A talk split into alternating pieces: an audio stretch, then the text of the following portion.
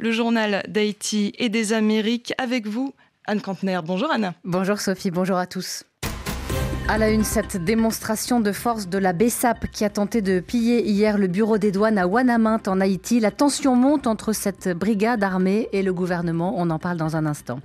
Notre dossier du jour nous emmènera en Équateur, dans un petit bout de forêt tropicale sorti de terre grâce à la volonté d'un homme connu désormais sous le nom de semeur de forêt. Et dans un quart d'heure, Benoît Ferrand, on verra avec vous qu'on consomme moins d'alcool en Outre-mer qu'en France métropolitaine.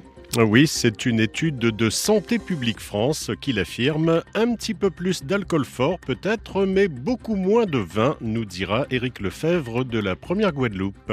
À tout à l'heure. Merci à tous d'être avec nous. Bienvenue. Port-au-Prince, 89.3 FM. La BESAP montre les muscles en Haïti. Cette brigade un peu particulière sur laquelle le gouvernement tente de reprendre le contrôle après des années d'autonomie totale. Depuis que les autorités ont limogé le chef de l'Agence nationale des aires protégées, dont dépend la BESAP, ses membres paradent dans les rues de Wanamint, comme on peut l'entendre en ce moment. Ça, c'était mardi soir. Les images ont été filmées par un média local. Et hier, la BESAP est allée plus loin et elle a semé le chaos dans cette ville du Nord-Est. Bonjour Franz Duval. Bonjour Anne. Vous êtes le rédacteur en chef du quotidien Le Nouvelliste et vous revenez justement dans votre journal sur les événements d'hier à Wanamint. Tout à fait, il y a eu des événements à Wanamint, il y a des agents de la BESAP qui ont essayé d'attaquer la douane, de plier la douane, et c'est une manifestation en représailles à la révocation du directeur de l'Agence des aires protégées, M. Jean-Tel Joseph, qui est le commandant en chef de la BESAP, parce que la BESAP, c'est une petite brigade à l'intérieur de l'Agence nationale des aires protégées, mais une petite brigade qui aujourd'hui regroupe des centaines ou des milliers d'hommes armés qui ne relèvent que de Jean-Tel Joseph. À Wanamint, ils ont semé le chaos.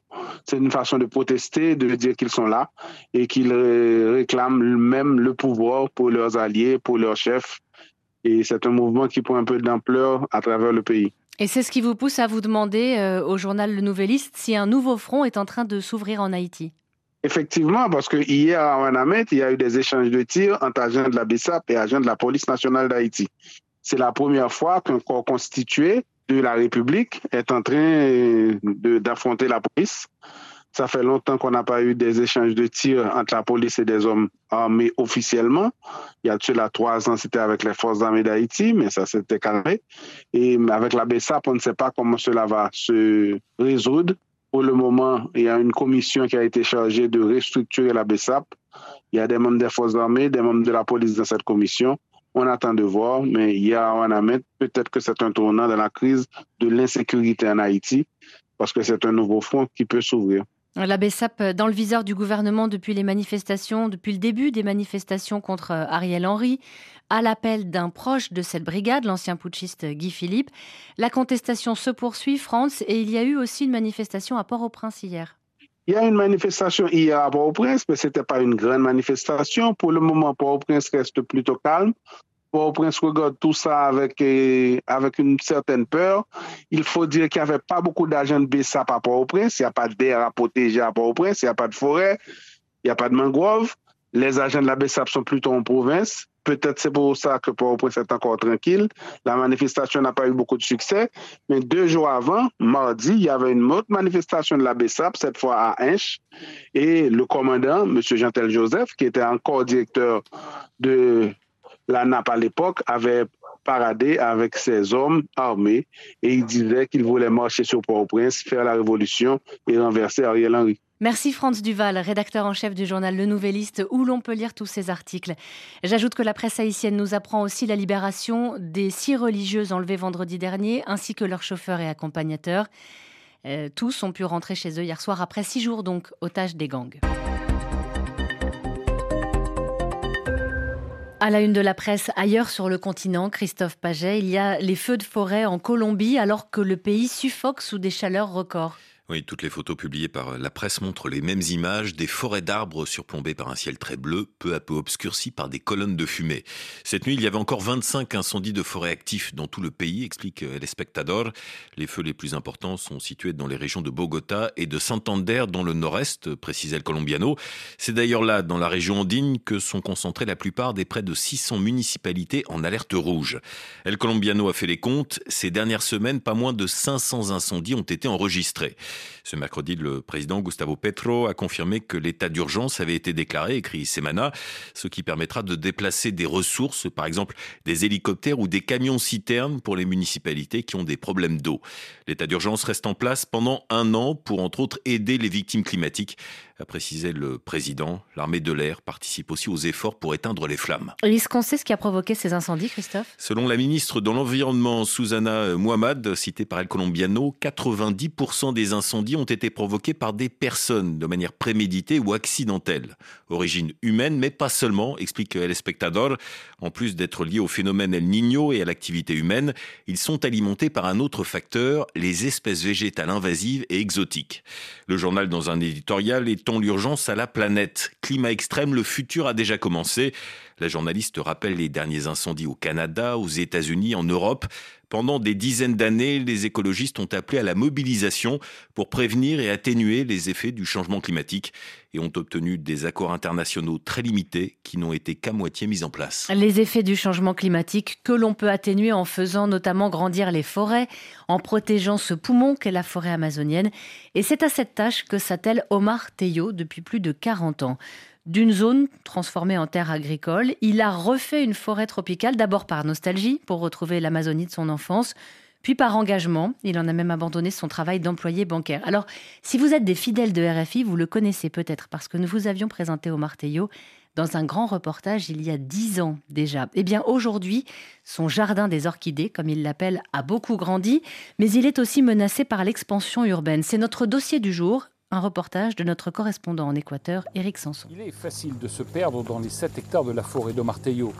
Pourtant, il est commun d'y écouter les sons de la civilisation, une avionnette de l'aéroport de Chelmera tout proche, ou le chien d'une maison. Les voisins sont tout près. Il y a une maison à 100 mètres, là il y a un lotissement, la zone urbaine arrive jusqu'au chemin. À tout moment, ils peuvent construire et selon la loi, je devrais couper des arbres pour qu'ils ne risquent pas de tomber sur les maisons. Pendant des années, Omartello et son frère ont planté un par un des arbres dépassant aujourd'hui les 40 mètres. Aujourd'hui, il n'a plus besoin d'autant travailler. Les arbres se reproduisent tout seuls. Il y a des graines et des animaux qui les disséminent un peu partout, en particulier les chauves-souris qui le font pour toutes les palmes. Ce que j'ai commencé, la nature continue de le faire. La forêt peut vivre toute seule. Vivre seul, oui, en théorie, mais quand même avec un peu d'aide, car 7 hectares ne sont pas suffisants pour que certaines espèces s'y maintiennent en sécurité. Pour cela, Omartello appelle à un changement de mentalité. Tout le monde ne travaille qu'à court terme. Je ne peux pas travailler avec le conseil municipal de Pouillot, par exemple, car ils ne planifient que pour leurs 4 ans de mandat. Avec la nature, il faut du long terme, il faut une vie pour obtenir une restauration intégrale. Pourtant, le jardin des orchidées de Pouillot a un intérêt scientifique clair pour tous ceux qui s'intéressent à la reforestation. En 43 ans, Martello a beaucoup appris, en commençant par l'amélioration de la cape végétale. Sa fille Angela en témoigne, elle qui a vécu dans le bois depuis sa naissance. Développer la forêt a pris du temps, mais le projet de mon père démontre qu'il est possible d'accélérer les processus naturels de restauration. Le bois d'Omartello est aussi important pour la population. Il reçoit en effet des enfants handicapés et sa fille Angela y organise ce que l'on appelle des bains de forêt. Cette thérapie est basée sur le fait de percevoir, de sentir, de méditer dans les bois, de se connecter avec la nature, de sentir son énergie, sa force au travers des sons de la forêt. Cela nous permet de générer plus de paix et de tranquillité interne. Paix intérieure qu'Omar a tendance à perdre lorsqu'il s'inquiète pour le futur. Il aurait aujourd'hui besoin de millions de dollars pour tripler la surface de sa forêt et protéger les espèces qui y trouvent refuge. Autant dire, mission impossible. Les impacts extérieurs font pression sur le jardin des orchidées dont la survie est menacée. De nombreuses espèces fragiles d'insectes et d'amphibiens vont disparaître. Les oiseaux, eux, s'en sortiront car ils peuvent se déplacer, mais les animaux terrestres courent le risque de s'éteindre. Mon bois rétrécit. Couper un arbre, pour moi, c'est dramatique. On a deux ou trois groupes de singes, ici, et couper des arbres serait mortel pour eux. S'ils construisent les lotissements, il faudra que je coupe les arbres tout autour. L'ironie d'une époque qui se réunit et parle beaucoup lors des COP, mais aide beaucoup moins les visionnaires comme Martello qui essayent de changer les choses concrètement sur le terrain. Éric Sanson, Pouillot, RFI. Dans la presse également, la réponse de la procureure générale au nouveau président du Guatemala. Après avoir dit son souhait de l'avoir démissionné, Bernardo Arevalo l'avait invité à venir le rencontrer, elle qui avait tout fait pour empêcher son accession au pouvoir. Mais Consuelo Porras refuse d'enterrer la hache de guerre. Dans une vidéo publiée sur les réseaux sociaux, elle prévient qu'elle compte bien garder son poste. Cumpliré con el mandato constitucional de cuatro años, para el cual fui reelecta. En consecuencia no voy a renunciar. Je respecterai le mandat constitutionnel de 4 ans pour lequel j'ai été réélu et par conséquent, dit-elle Christophe, je ne démissionnerai pas. Oui, rappelons Anne que Consuelo Porras est accusé par le président de faire partie d'un complot destiné à défaire son élection. De fait, depuis son accession au second tour de la présidentielle, elle a tenté par tous les moyens d'empêcher Bernardo Arevalo d'arriver à la présidence.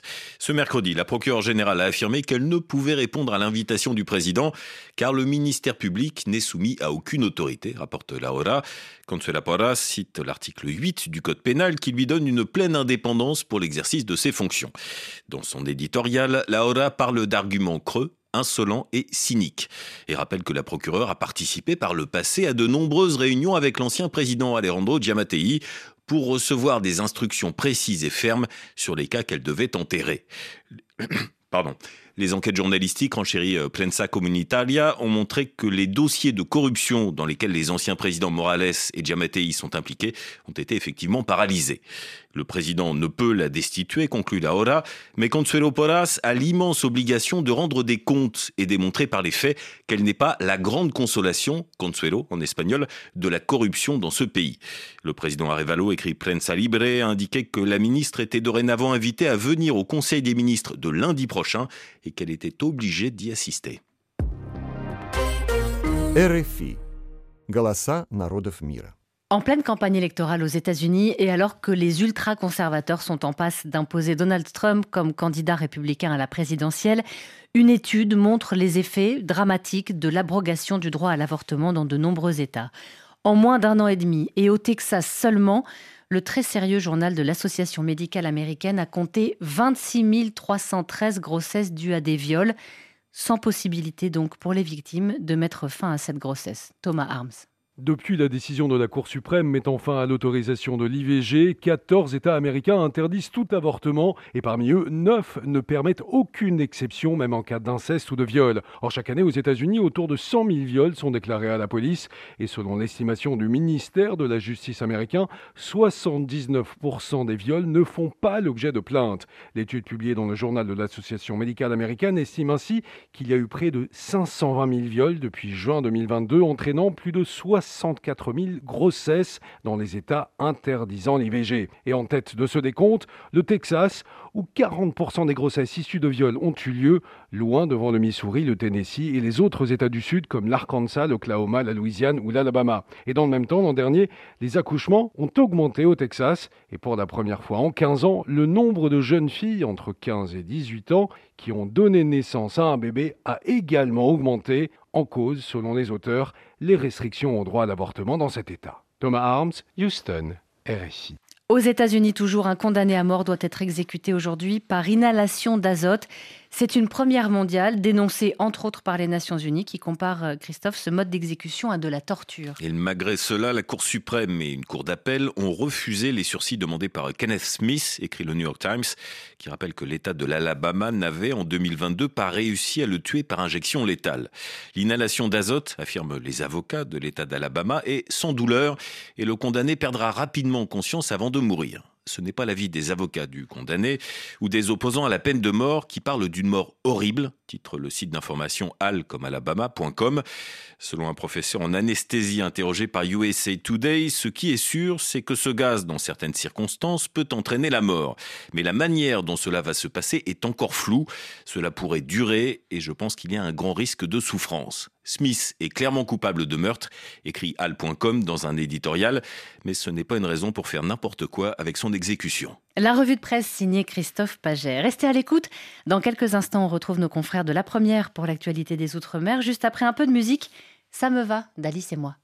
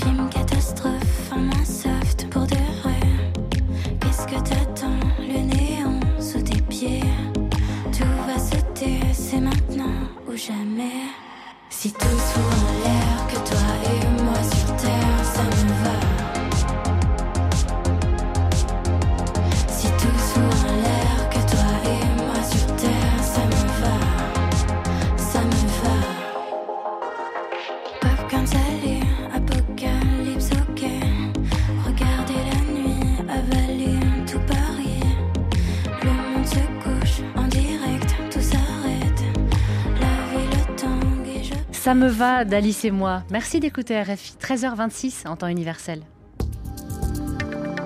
Le journal de l'Outre-mer. Bonjour Benoît Ferrand. Bonjour Anne. Les ultramarins consommeraient globalement moins d'alcool que les métropolitains, c'est ce qu'affirme une étude de Santé publique France. Oui, un petit peu moins d'alcool, un petit peu plus, pardon, d'alcool fort peut-être euh, au pays du Rhum, euh, à consommer avec modération bien entendu, mais beaucoup moins de vin. C'est ce que révèle cette étude, dix ans après une autre étude qui disait d'ailleurs à peu près la même chose. Éric Lefebvre, la première Guadeloupe. Il y a dix ans, les résultats d'une précédente étude de ce type avaient mis en lumière que la consommation quotidienne d'alcool fort était plus importante aux Antilles et à la Réunion qu'en métropole, mais que dans le même temps, les ultramarins buvaient moins, beaucoup moins, de vin. Dix ans plus tard, les mêmes tendances sont confirmées. On compte 35% de buveurs hebdomadaires dans les Outre-mer contre 48% en métropole et deux fois moins de consommateurs quotidiens. Les hommes boivent régulièrement plus que les femmes et cette différence est plus marquée Outre-mer. La consommation quotidienne ou hebdomadaire d'alcool est donc moins importante dans les DOM qu'en métropole, tout comme la proportion des buveurs excessifs dépassant les repères établis par Santé publique France.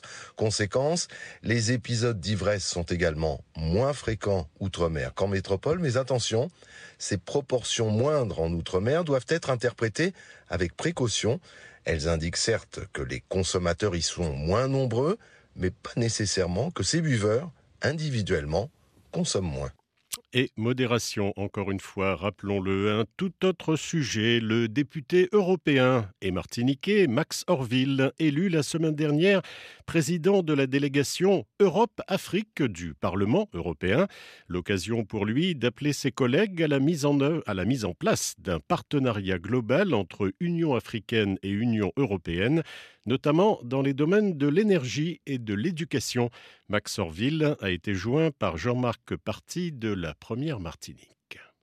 Cela tombe bien, l'Europe dispose d'une vraie expertise éducative et pédagogique. Avec les pays africains et à leur demande, nous pourrions contribuer à la formation des maîtres dans le domaine de l'évaluation, dans la recherche pédagogique et les aider à mettre en place des systèmes éducatifs performants. C'est, je crois, la première pierre de ce partenariat renouvelé. En matière de coopération, nous avons l'expérience du travail à plusieurs pays, nous en avons l'habitude à l'Union européenne depuis 70 ans. Dans les domaines choisis par les pays africains, nous pourrions établir des partenariats thématiques tels que l'énergie, mais également sur la mobilité des personnes et des capitaux, ceci afin que l'Union africaine puisse à son tour devenir et développer un marché unique africain. Bon après-midi, Anne. À demain. À demain, Benoît Ferrand. Merci à tous d'avoir euh, été avec nous. Vous pouvez nous retrouver si vous le voulez sur l'application RFI Pure Radio. D'ici là, je vous souhaite une très bonne journée. D'ici notre prochain rendez-vous demain, 13h10 temps universel. Très bonne journée sur RFI. Dans quelques secondes maintenant, de vive voix, Pascal Paradou reçoit l'autrice Marie Dariussec. Et puis à 15h10 temps universel, vous m'en direz des nouvelles en direct du Festival de la bande dessinée d'Angoulême.